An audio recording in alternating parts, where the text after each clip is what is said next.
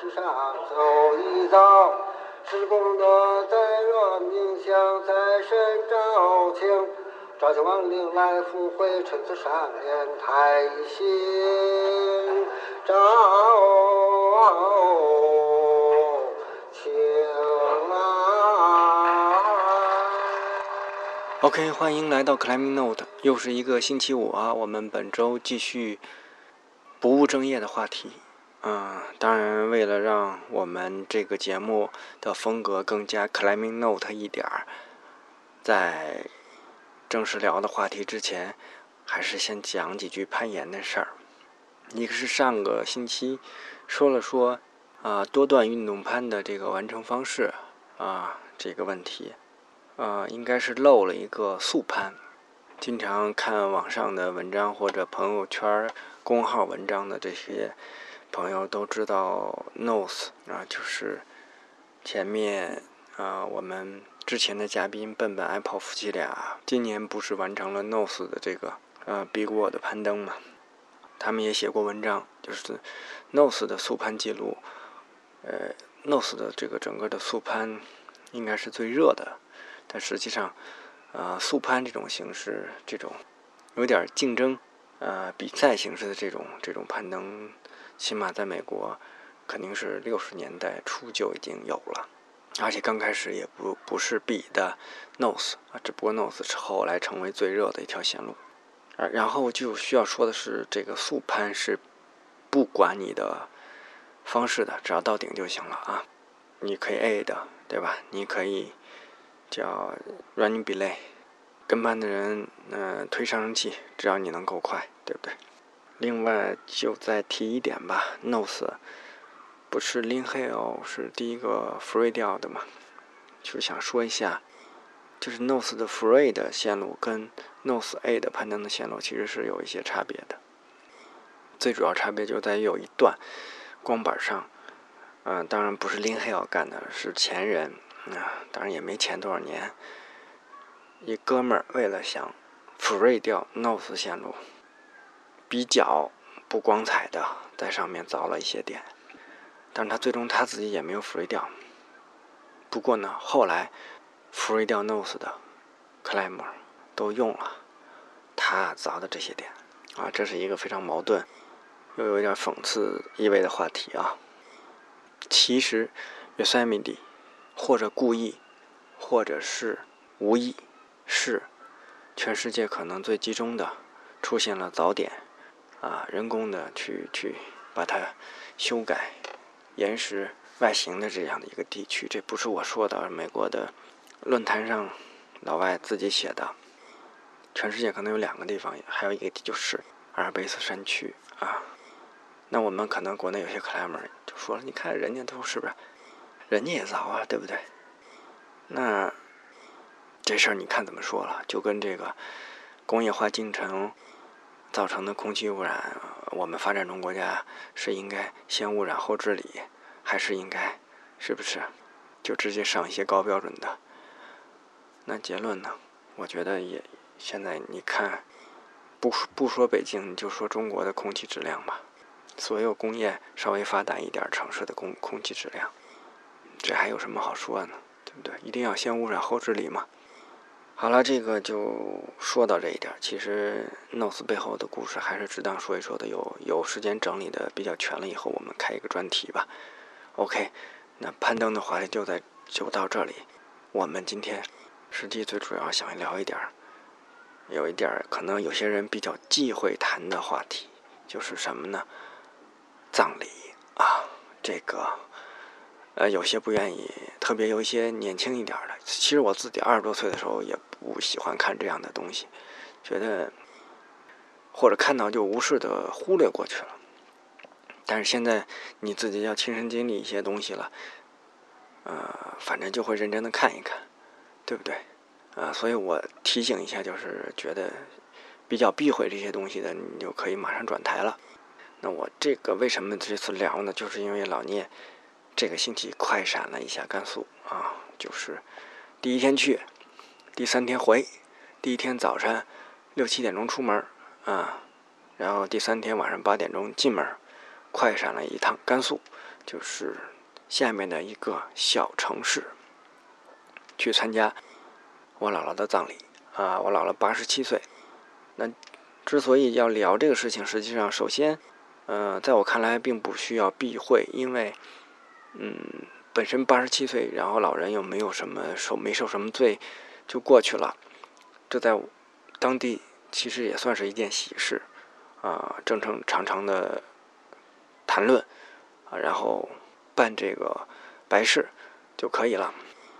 第二呢，我想是一个重要的出发点是，直到我回去，我才发现当地到现在依然流行的是。土葬，啊，因为土葬的存在，其实就相应的保留了很多我们传统文化里丧葬的一些习俗。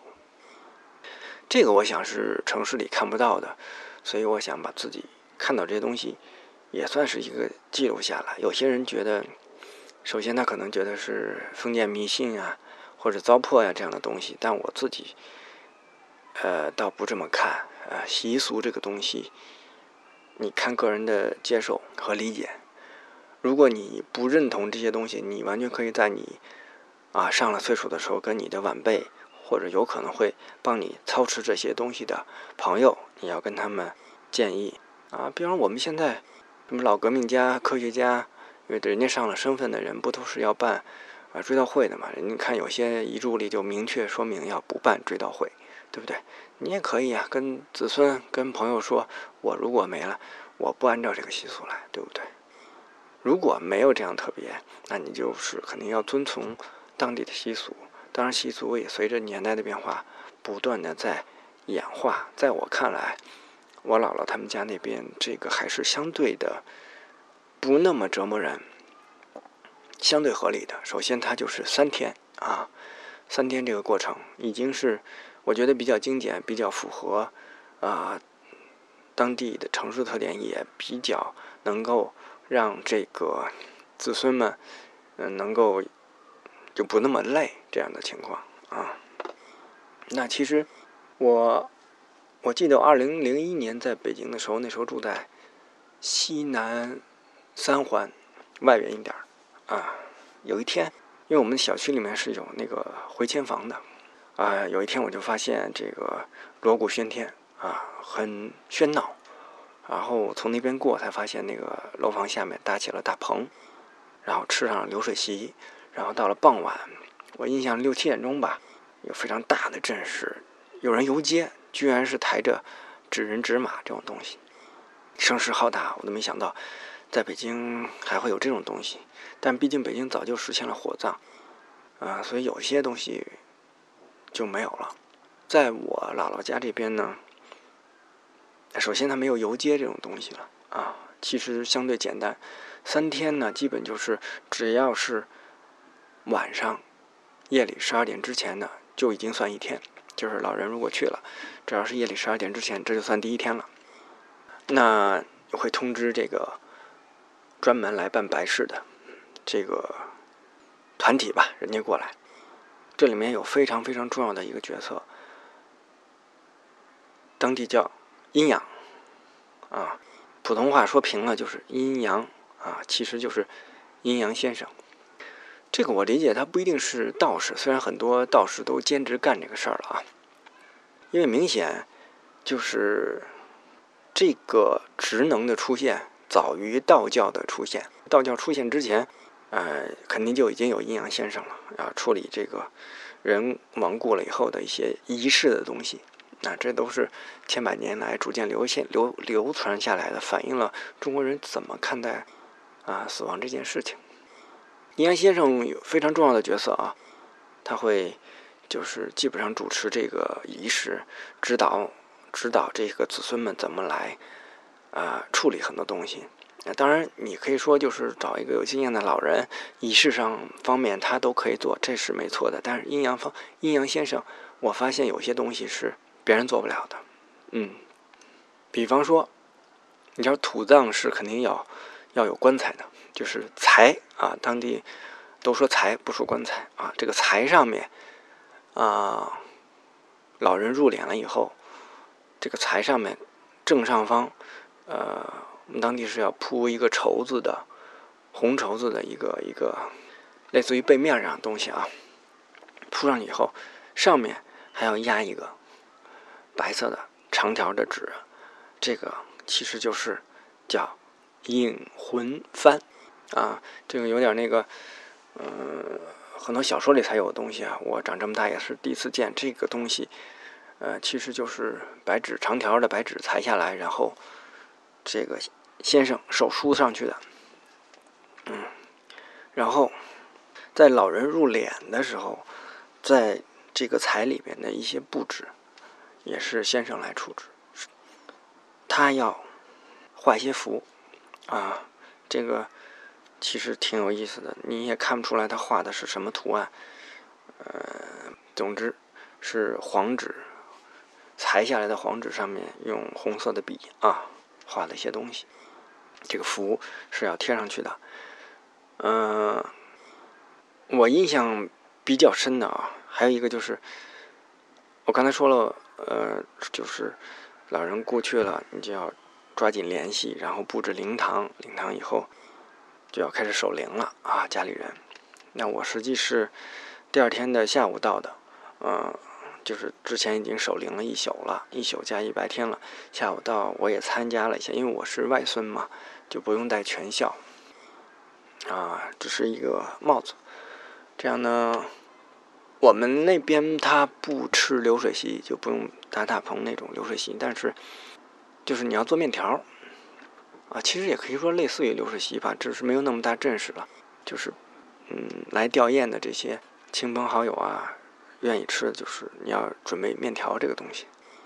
第二天的晚上有一个特别重要的事情，就是呃入殓啊，大约晚上八点左右，在先生的指挥下啊，老人的遗体要入到这个彩里面去啊，这个整个的布置都是先生来指挥，而且入殓这个整个过程并不是家人来做的，就是先生指挥着啊他手下的一些人做。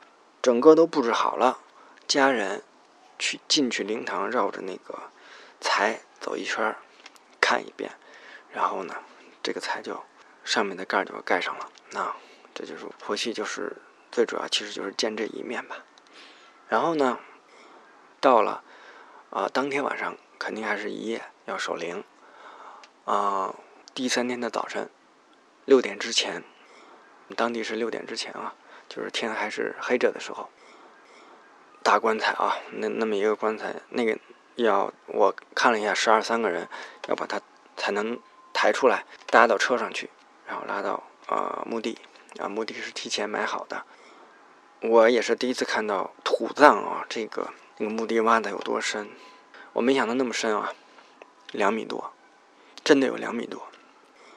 所以要要把这个财要放到下面去，实际上就要好多人来帮忙，但这些都不是家属啊，家属在弄，他是就是阴阳先生指挥着，呃，别的人来弄，亲朋好友，包括我们，呃，这个家人在一旁，就是带孝的是在一旁烧纸啊，最主要是烧纸，呃，我就看了一下这个下葬的这个过程，还是。应该说挺长见识的吧。首先，把这个棺木要把它放到两米多的地下去，实际就是一个啊挺大的一个工程。然后还有一个人要下到这个坑里面去，然后先生来指挥着。嗯，放进去以后还不算完，那个人还不能上来。我看到先生拿出一个，你知道工地上都有那个老的那个瓦匠，他们都有那个东西，就是一个铅锤。啊，我看这先生也不知道从哪个兜里啪就掏出一个那那个东西来，这个锤铅锤往下一放，哎，一比，他要来看你这个棺材的财的位置正不正，具体应该对哪儿，咱也不知道。反正人家指挥着下面那个人左右都要挪，哎，说可以了，OK，可以了，啊，然后呢，把那个之前写好的那个引魂幡啊，引魂幡是实际上呃出殡的过程中是长孙要举着的啊，到了墓地把引魂幡要盖在这个棺木上啊，然后呢，这个。我印象还比较深啊，它这个墓地就是头朝的那一侧，是用砖给这个这个大坑啊，是用砖给砌砌起来的。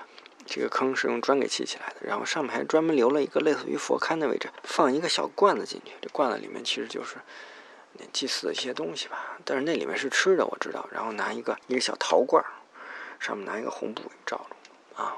有一些我可能记得不太清楚了。总之，这个财上面还要撒。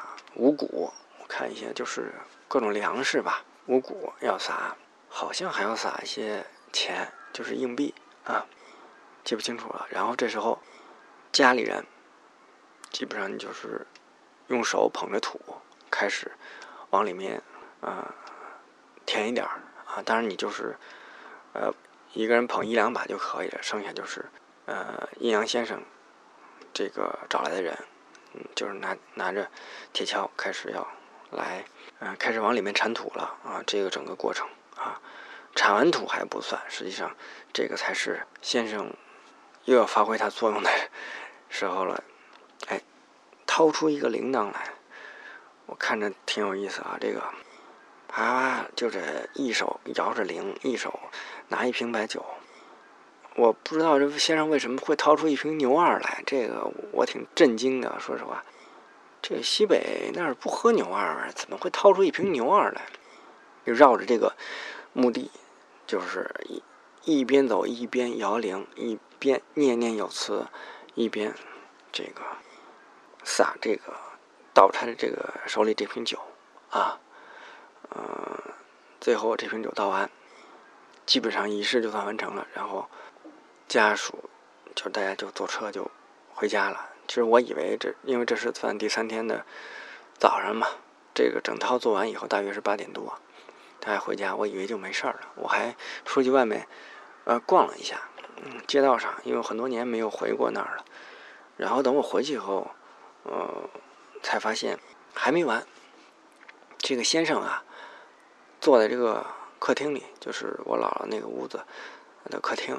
他在那儿呢，还是写了很多符。首先，这个画了很多符，呃，又写又画的，呃，可能一个手掌这么长，要窄条这个符。这个有一部分呢，是给所有的这个子孙，每个人身上你要装一个。我妈还给我发了一个特别郑重其事的说了：“你这个。”啊，要一定要装在下上衣的兜里，不能装裤兜。第一，第二呢，你要上厕所的时候得把它拿出来，不能带到厕所里去。第三呢，你回了北京呢，啊，你呃不装身上，你就把它贴到门上啊。跟我讲了好多这个。